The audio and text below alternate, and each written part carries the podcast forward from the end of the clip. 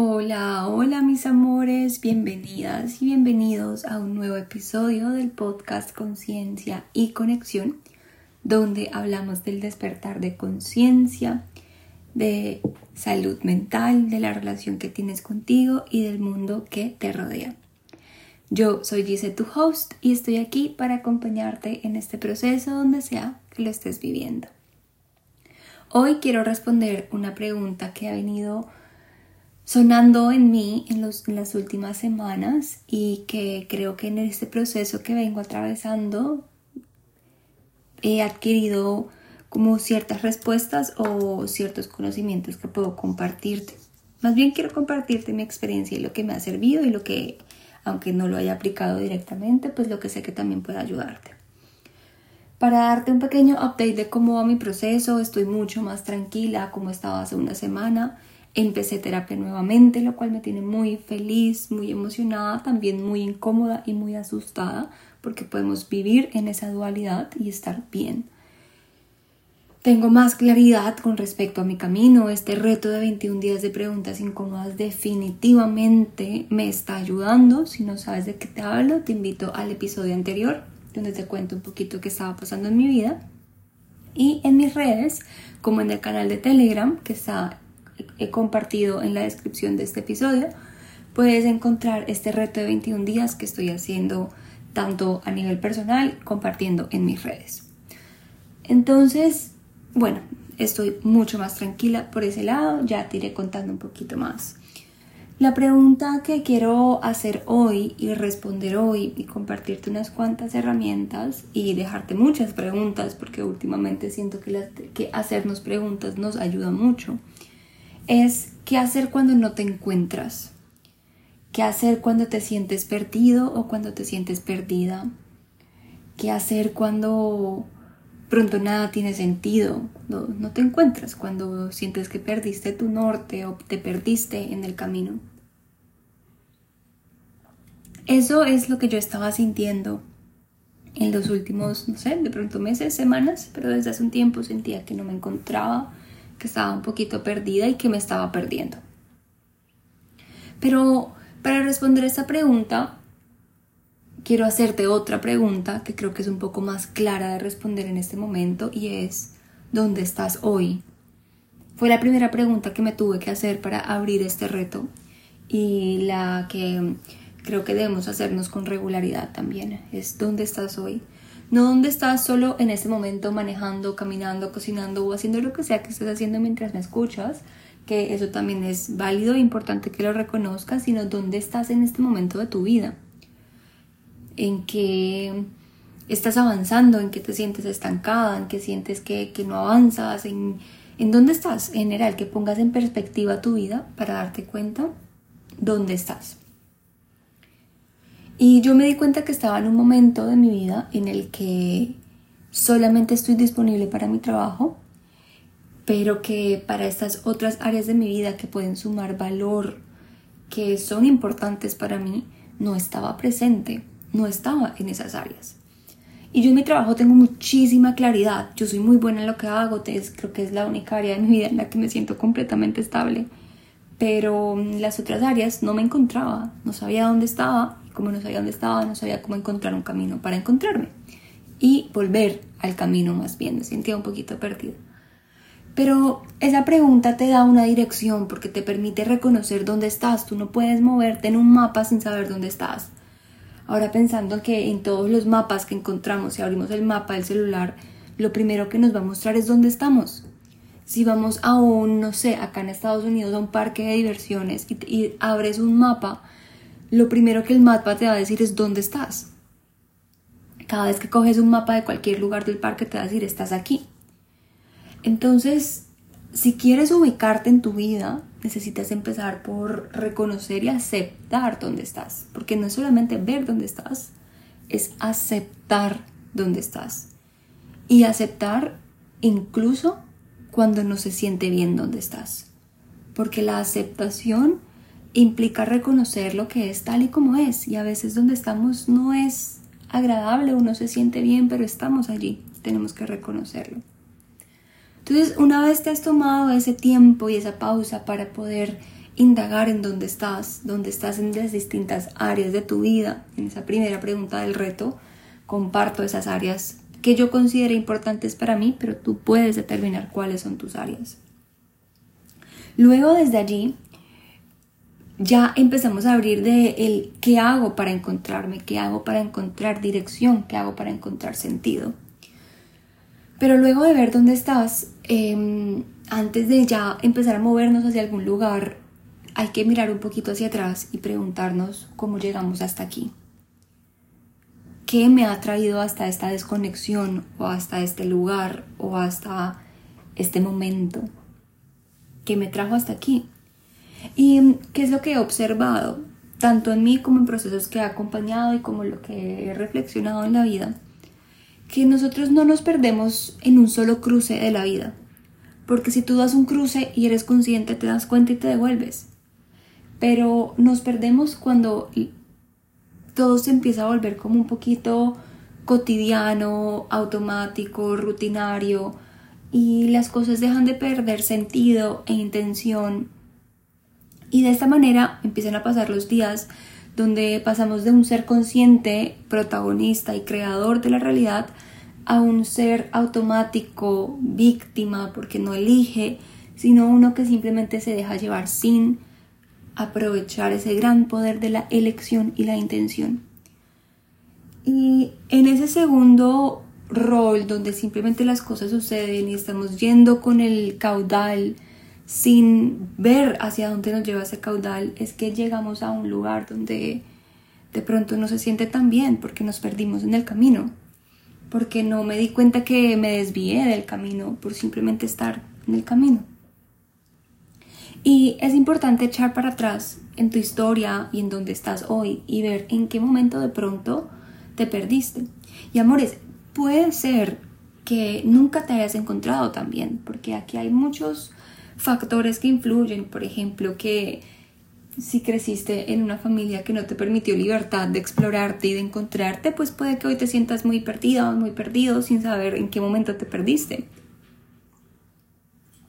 Pero resulta que te perdiste mucho antes, mucho antes de poder decidir.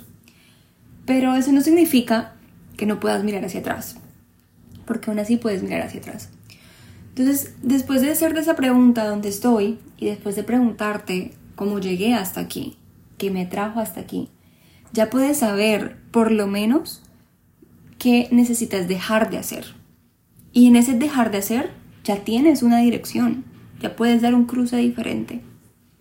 Entonces, ¿qué hacer cuando no te encuentras, amores? Em, ¿Cómo les explico esto?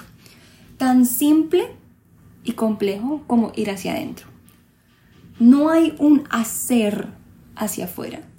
No es métete a un curso para encontrarte. No es exponte a esto para encontrarte. No es haz esta tarea para encontrarte. Solo puedes ir hacia adentro. Y lo único que yo puedo enseñarte es cómo ir hacia adentro. Porque lo que tú vas a encontrar dentro de ti, nadie te lo puede enseñar. El cómo encontrar tu camino, nadie te lo puede enseñar porque todos somos seres completamente diferentes. Solo si puedo guiarte a ir hacia adentro. Y aquí voy a hacer un pequeño paréntesis, porque si ir hacia adentro es algo que está dentro de tus planes, es algo que quieres hacer y realmente quieres comprometerte con tu camino de autoexploración, tenemos en la comunidad consciente un montón de herramientas holísticas para que puedas vivir este viaje de autoconocimiento en compañía de otras personas que también lo están viviendo, que pueden sostenerte y acompañarte. En la comunidad consciente tenemos distintos contenidos semanales y mensuales entre clases de yoga, meditaciones, club de lectura, talleres, cursos, astrología semanal, energía de la semana, retos, ejercicios de autoconocimiento, acompañamiento de manifestación y muchos otros temas para que realmente puedas ir hacia adentro y con compañía. Si esto es algo que conecta contigo, te esperamos adentro y en la descripción de este episodio podrás encontrar el link con toda la información Estaremos cerrando inscripciones pronto y pronto inicia nuestro curso de meditación. Durante varios meses estaremos aprendiendo a meditar, aprendiendo a vivir de manera presente y leyéndonos un libro para aprender a vivir de manera presente, siguiendo nuestro corazón espiritual. Todo eso dentro de la comunidad consciente. Si este es el llamado que ha estado sonando, te invito a que lo atiendas, te escuches y te animes a explorarte. En la descripción de este video, de este audio, perdón, encontrarás toda la información. Continuando, ¿cómo ir hacia adentro? Vivimos en un mundo que nos tiene muy desconectados y muy distraídos, sobre todo muy distraídos. Y en esa distracción, a veces mirar hacia adentro es incómodo porque es que hacia afuera y hacia la, hacia la distracción estamos liberando constantemente dopamina y, y esto tiene nuestro cerebro un poquito quemado y fundido y desconectado. Entonces, cuando miramos hacia adentro y eliminamos todas esas distracciones, vamos a darnos cuenta de la verdadera incomodidad, incomodidad que tenemos que atravesar. O sea, tenemos que sentirlo, tenemos que aprender a sentir esa incomodidad y darnos cuenta que está bien, que la vida no es luces, colores, mariposas, unicornios y flores, como le digo yo a veces, sino que la vida tiene una dualidad tenemos que aprender a vivir en ambos extremos.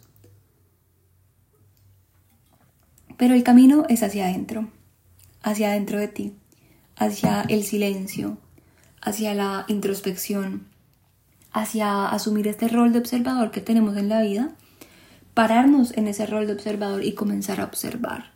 No juzgar, no criticar, no darnos más látigo porque ya somos muy duros con nosotros mismos, sino realmente observar.